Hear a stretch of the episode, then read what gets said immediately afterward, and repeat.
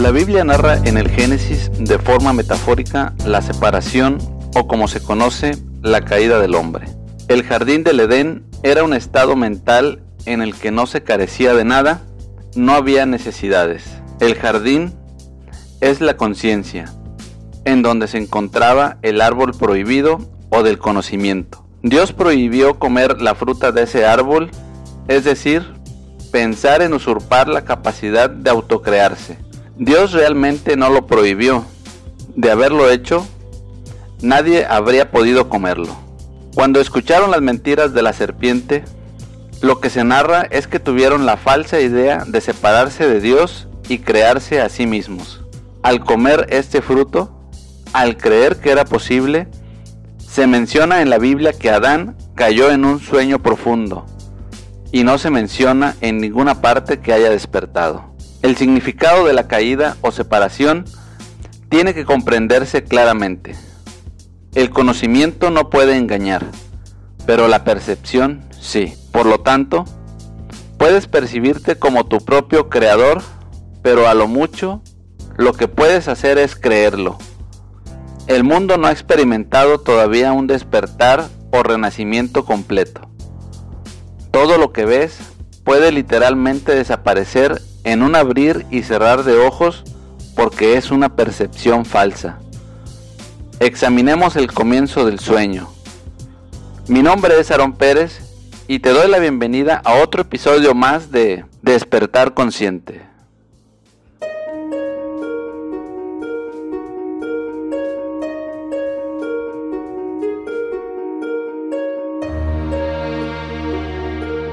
Los sueños demuestran que tienes el poder de construir un mundo a tu gusto y aunque claramente existe solo en tu mente, parece estar afuera.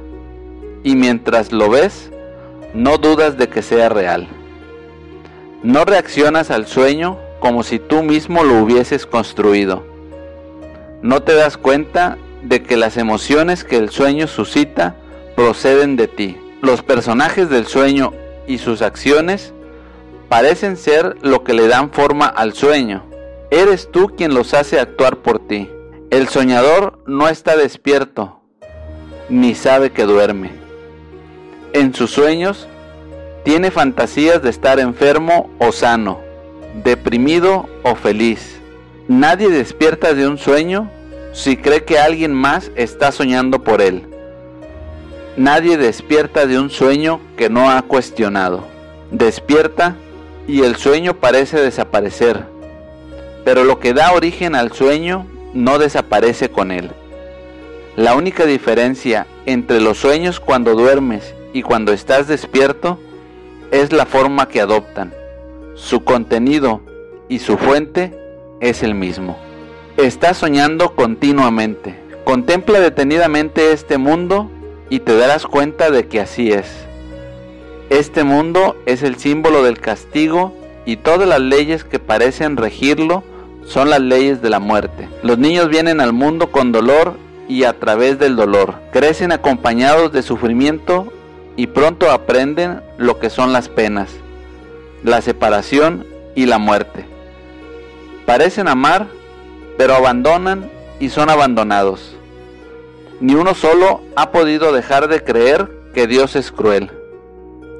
Mientras le otorgues más valor a estar dormido que a estar despierto, no podrás despertar. Que todo lo que ves es un sueño no quiere decir que el mundo no existe.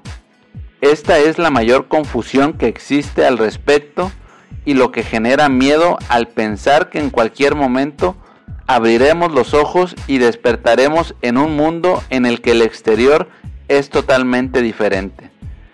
De lo que se trata es de comprender cómo funciona nuestra mente, para comprender en dónde se encuentra la ilusión o el sueño.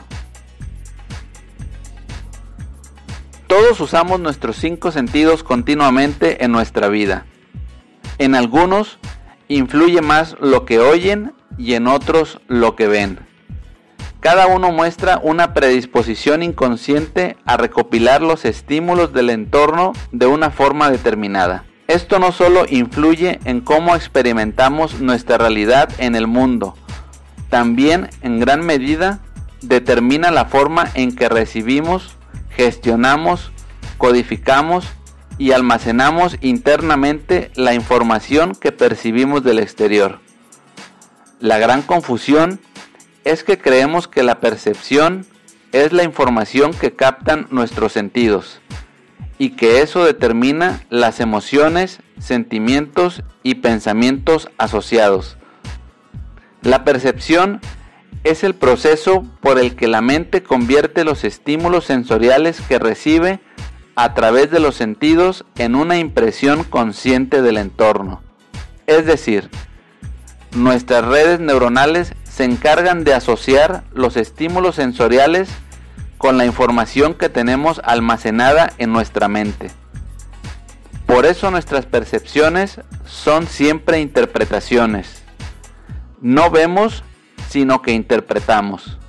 Nuestra forma particular de percibir el mundo es principalmente inconsciente y está condicionada por aspectos como la historia familiar, la educación que hemos recibido o las experiencias que hemos acumulado en nuestra vida. Toda esta información se almacena en nuestro inconsciente.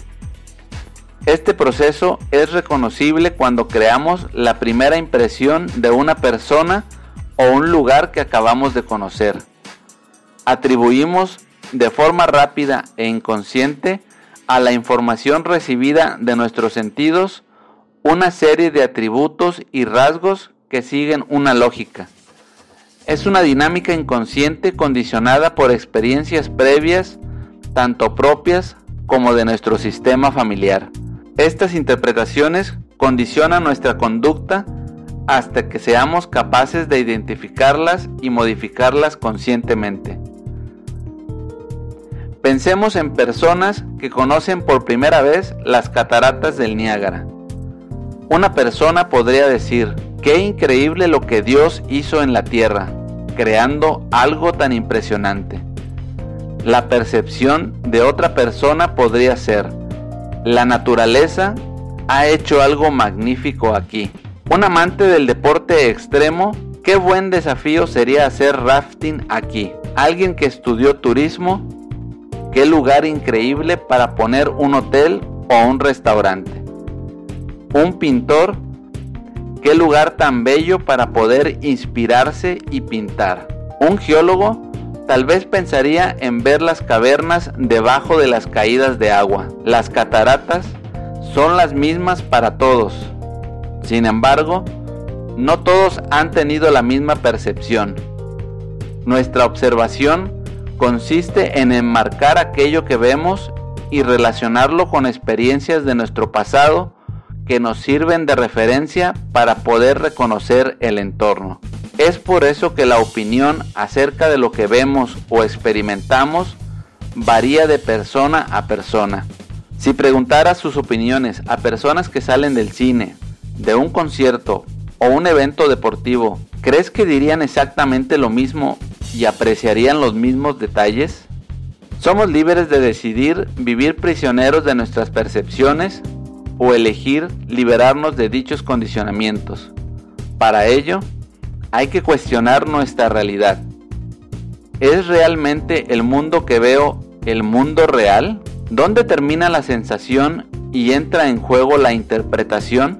¿Creamos el mundo que vemos? ¿Es una creación consciente o inconsciente.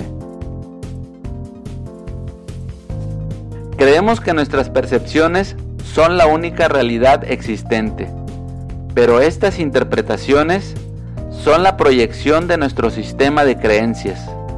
La percepción pone en evidencia al perceptor, representan la manifestación de su estado mental. Immanuel Kant dijo, no vemos el mundo como es, sino como somos. El concepto de proyección se refiere a un mecanismo de defensa psíquico mediante el cual se pretende asignar a otras personas de nuestro entorno características que nos son propias. En el momento en que me doy cuenta de que yo no soy mis juicios, mis pensamientos y emociones que me atribuyo, en ese momento puedo observar lo que queda la plenitud del ser. Eso es lo que soy. No soy lo cambiante y pasajero con lo que siempre me identificaba. En ese sentido, es que la vida es un sueño. Tú eres el soñador del mundo de los sueños. Tú eliges los sueños que quieres tener. Representan tus deseos inconscientes, aunque se perciben como si viniesen de afuera. Darte cuenta que la vida es como un sueño te permite vivirla sin apego, observando lo que va y viene, lo que aparece y desaparece, mientras algo mayor en ti es consciente de que sueñas.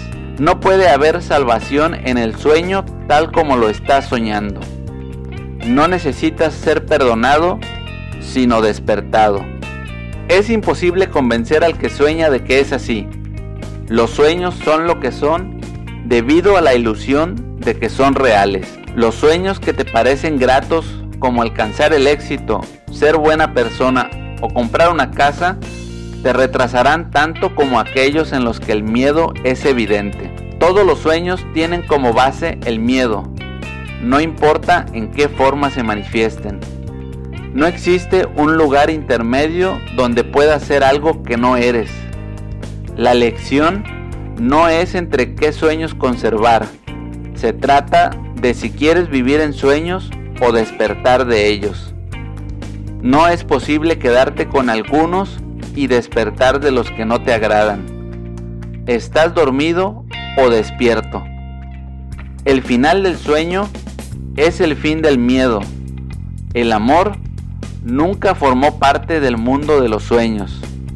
Lo que hace reales los sueños de odio, maldad, rencor, muerte, pecado, sufrimiento, dolor y pérdida es el hecho de que al creer en esas interpretaciones las alimentas y las compartes. Este es un mundo de mente y no debes subestimar la magnitud de su demencia.